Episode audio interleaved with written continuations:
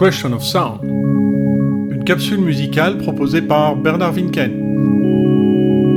Aujourd'hui, 12 futurs entassés dans une seule chanson.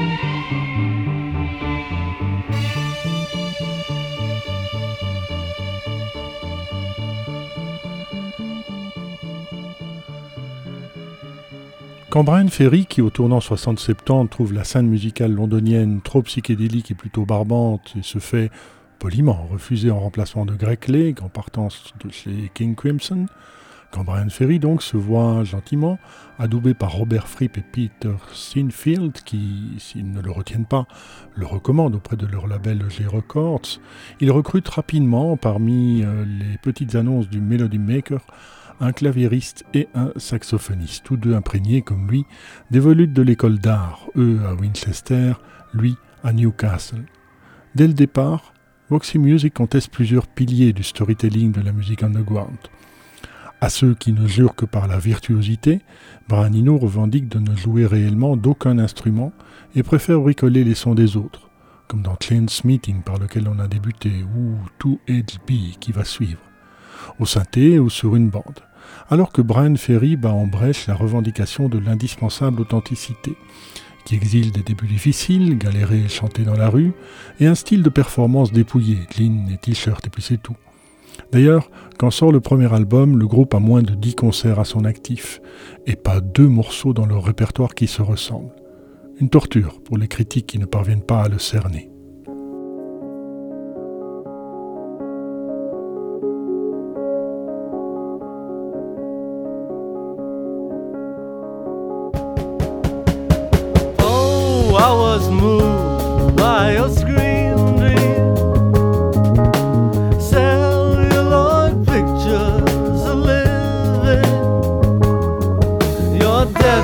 Not kill.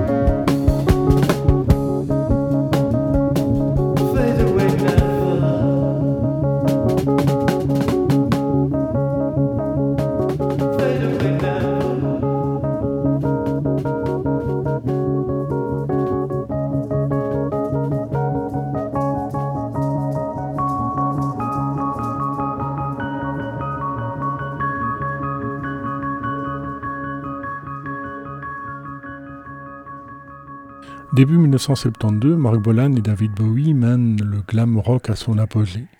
Le premier joue des accords et des doigtés compliqués, sans partition, à la stupéfaction de ma grand-tante Olga qui me surprend un jour devant un concert retransmis tardivement, via la télé belge par la BBC. Et le second se met en scène dans une théâtralisation censée l'éloigner du rock psychédélique dont il faut alors se détacher. Immisçant la mode dans le monde de la musique, Ferry sa coquine avec Anthony Price, styliste extravagant qui habille les membres du groupe ainsi que Karian Moller, mannequin chez Marie Quant, aussi rétro que sexy sur la pochette au ton de bébé du premier album éponyme. Maquillage, costume et coiffure, ils sont crédités au même titre que les musiciens et les techniciens.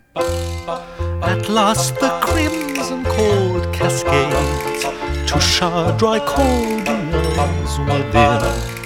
Too late to leave the chocolate drop. Their fountains hissing forth pink. While destiny prepares to fly, the farmyard chorus sings its wake, upstanding anthem to the sky.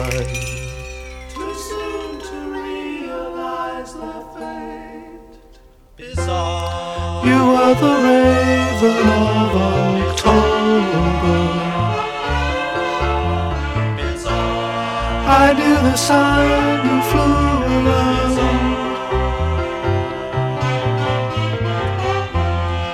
Up in the air, so high above me. Never needed to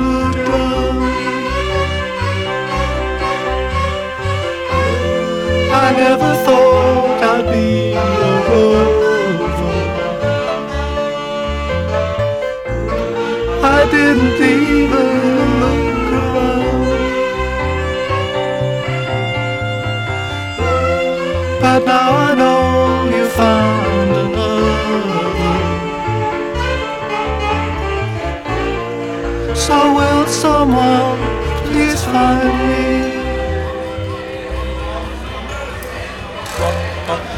now the host his claret cup and watch Madeira's farewell drop.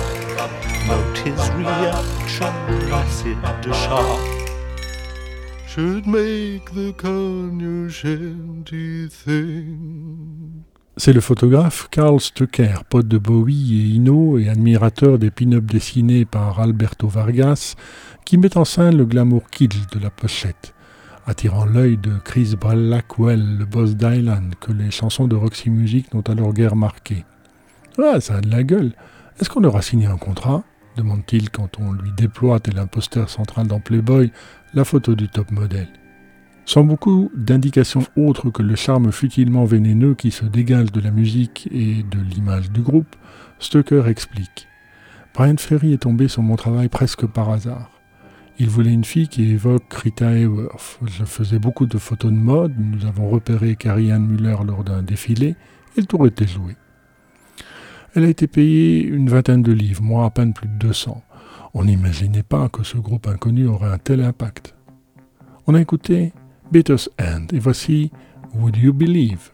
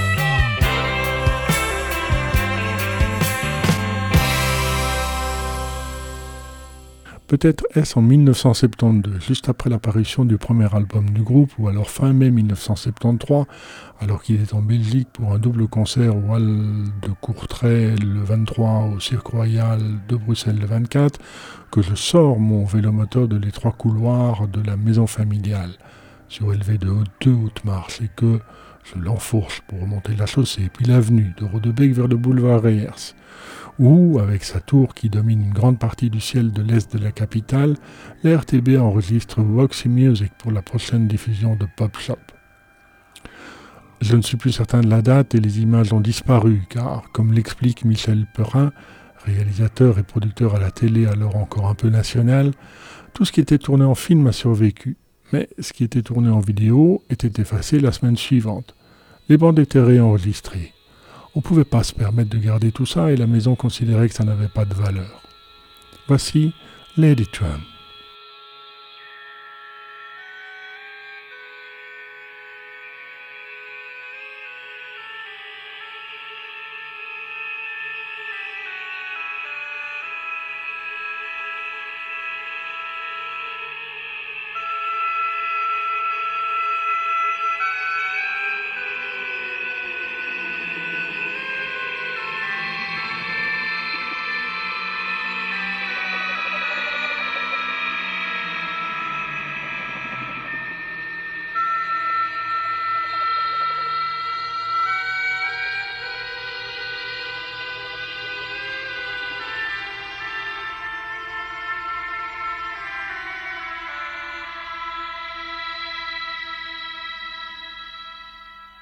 You've got me, girl, on the run around, run around, got me all around town.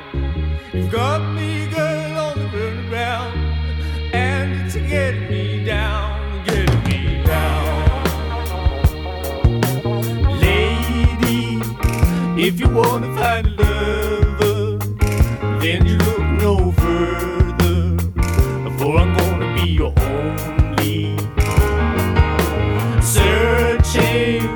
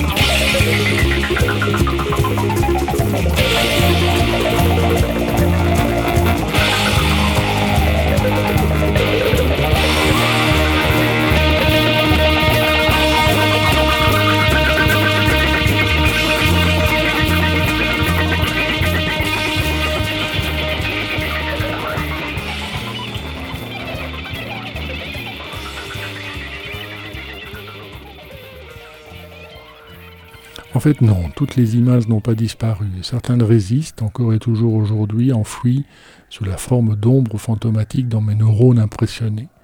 Et dans ceux des autres spectateurs aussi médusés que moi, de voir débarquer ce soir-là ces musiciens en costume de scène scintillant, débordant littéralement de brillance, de paillettes et même de plumes pour le Brian sans Y du groupe, qui officie au synthé et au Revox, à 77 probablement, juste devant mon nez. Une séance d'enregistrement au Studio 6, une grande pièce de 940 mètres carrés, à l'acoustique tout à fait convenable et au haut mandrillon noir, prend le temps de s'installer. Balance, réglage des lumières, coordination technique, quelques consignes au public, positionnement des lourdes caméras et leurs câbles pesants, enregistrement de la présentation. J'ai donc le temps de voir de près la lourde couche de maquillage sur le visage déjà en sueur, les projecteurs des musiciens. Au nécessaire rehaussement du teint propre à la télévision s'ajoute la grande importance accordée à l'image dès ses débuts par Voxy Music, comme l'explique le Brian avec Y du groupe dans cet extrait d'interview réalisé par Jean-Noël Cogg. Well, I'm far too modest to. Uh, yeah, I mean, it is kind of true that uh, we were the one of the first bands in the 70s, and. Um, Oui, c'est assez vrai. Nous étions un des premiers groupes dans les années 70 qui avons essayé de rendre la présentation de la musique très attrayante et de faire de notre image sur scène une sorte de délicieuse expérience. Et je pense que de nombreux groupes ont suivi cette tendance à la fin des années 70 et jusqu'à aujourd'hui. Bon, parfois trop. Parfois l'image est trop forte pour la musique. Mais c'est toujours bien de garder ça en perspective, d'avoir le bon équilibre. Il faut d'abord bien jouer la musique et alors seulement essayer de la présenter d'une façon intéressante. It's always good to keep it in perspective, to have the right balance. You have to, to play the music well first, and then try and present it in a, an interesting way.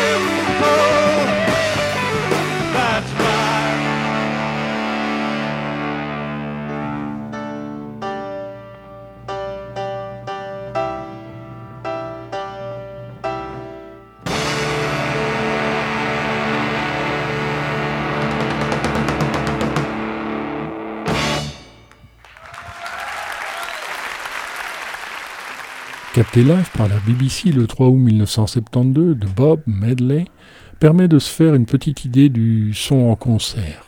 Tout fou, kaléidoscopique et déjanté. Sur scène, les deux Brian coexistent, semblent à la fois se compléter et se repousser, comme une paire d'aimants hésitant entre leurs polarités. Brian Ferry est un type d'une intelligence extrême, mais il est complètement paranoïaque. Il était très jaloux de moi, de l'image que je possédais. Il a besoin de musiciens disciplinés et obéissants sans initiative, explique Brian en juillet 1973, après son départ du groupe, au sein duquel il s'est d'abord occupé de la table de mixage, avant d'assurer les chœurs, puis de prendre plus, trop manifestement, de place en créant ses sons avec le synthé EMS VCS 3. We Make We Model, enregistré lors du même show à la BBC, révèle ce que la production de Peter Sinfield, qui si elle laisse la place au foisonnant, en estompe partiellement l'extravagant et crête de l'expérience sonore de la scène. On compare d'abord la version live, ensuite celle du disque, et on guette la citation au saxophone de la chevauchée des Valkyries de Richard Wagner ou celle de Day Tripper des Beatles.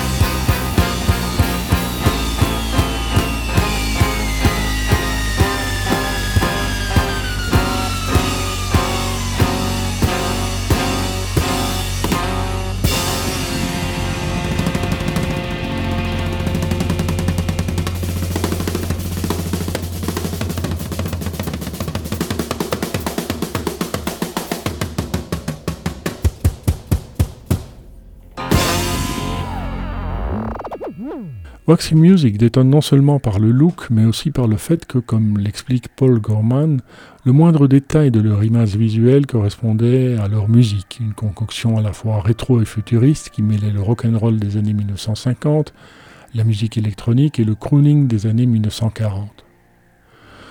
Outre les sonorités alors nouvelles du synthétiseur et celles rares dans ce contexte du saxophone et du hautbois, les références des musiciens sont plus qu'éclectiques. Brian Ferry écoute Billie Holiday, Charlie Parker, Kurt Weill ou les groupes de filles des années 1960. Phil Manzanera, né en Amérique du Sud, apporte son héritage latin. Andy McKay, de formation classique, vogue entre l'expérimentation, le rock'n'roll et l'électronique. Domaine d'inspiration qu'affectionne aussi Brian Eno, en plus de s'intéresser de près aux tentatives radicales de transformer l'art de la composition et de la performance.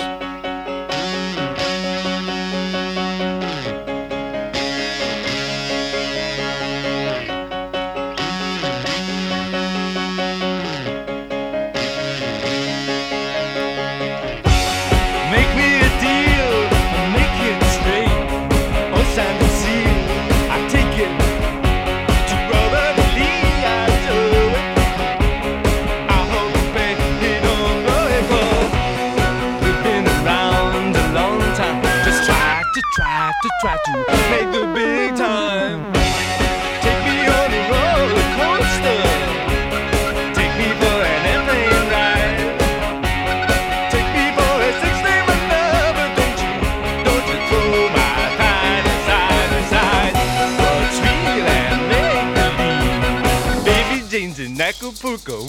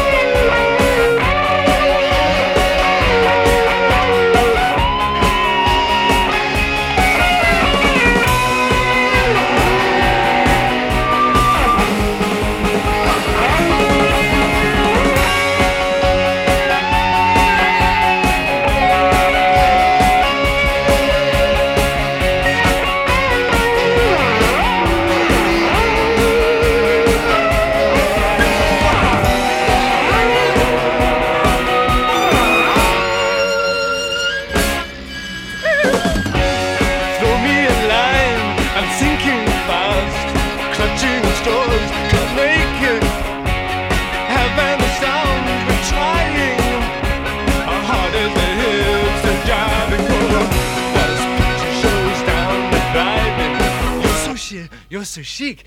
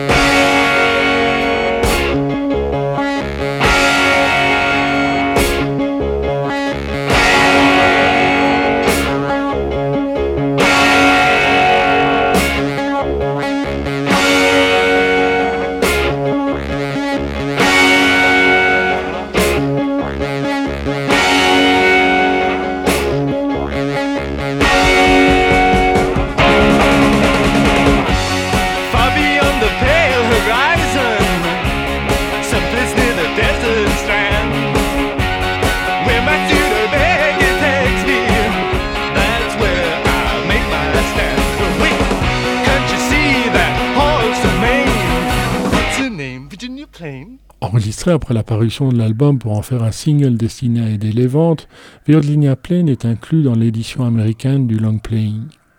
Le mélange de styles musicaux se marque d'une chanson à l'autre, mais également au sein du même morceau, comme dans If There Is Something. Ça démarre à la mode country, voix de nez et guitare clinquante, mais l'écho sur le chant et le texte se positionnent déjà en discordance. Ça se poursuit par un break instrumental qui laisse la place à un dialogue très rock progressif entre saxophone et guitare, alors que le chant passe de nasillard à fervent, mais contrebalancé par un vibrato répété et ironique. Ça continue par un passage à nouveau franchement progressif avant que la voix se fasse soul, soutenu par un chœur de voix masculine et une guitare rock.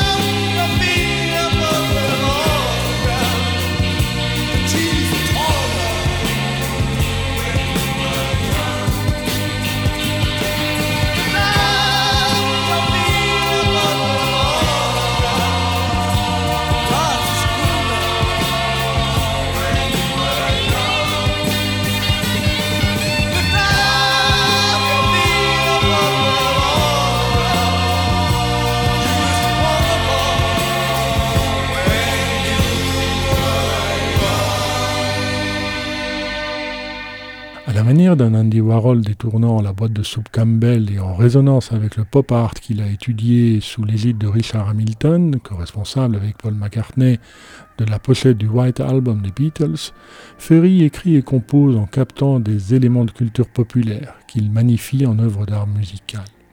Toutefois, à la différence de David Bowie qui, outre de style, change au fur et à mesure de personnage, lui reste de bout en bout l'élégant esthète futuro-passéiste, additionnant les styles.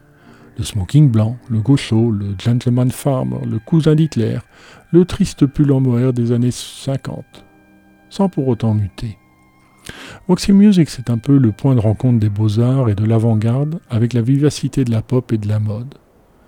On quitte le monde de ce premier album, que Brian Eno qualifie de douze futurs entassés dans une seule chanson, avec ces mots de Brian Ferry. Certaines des chansons ressemblent à des collages, avec des sons et des ambiances différents à l'intérieur d'elles-mêmes. Elles se transforment brusquement en quelque chose d'autre. Par exemple, Sea Breeze, c'est une chanson lente et se déplace soudainement dans cette ambiance anguleuse tout à fait opposée. Je trouvais ça intéressant et le groupe était parfait pour ça. Ils étaient prêts à tout. Nous étions constamment en train de tripoter, de changer les choses. Et j'essayais toujours de trouver ma voie.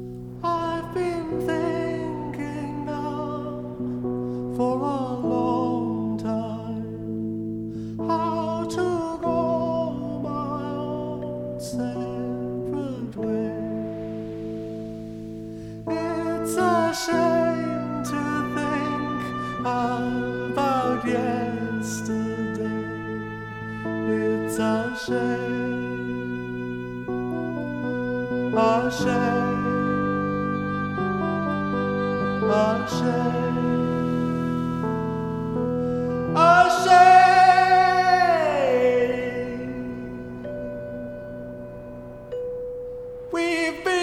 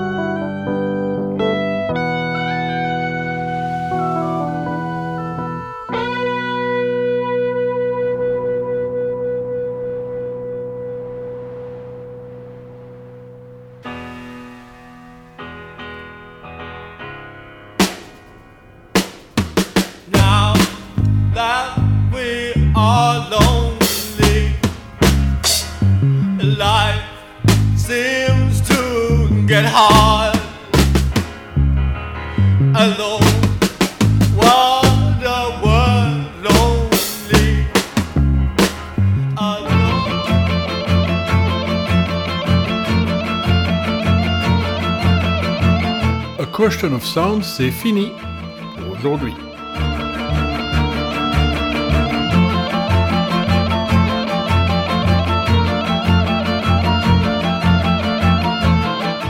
Dans un mois, Umaguma de Pink Floyd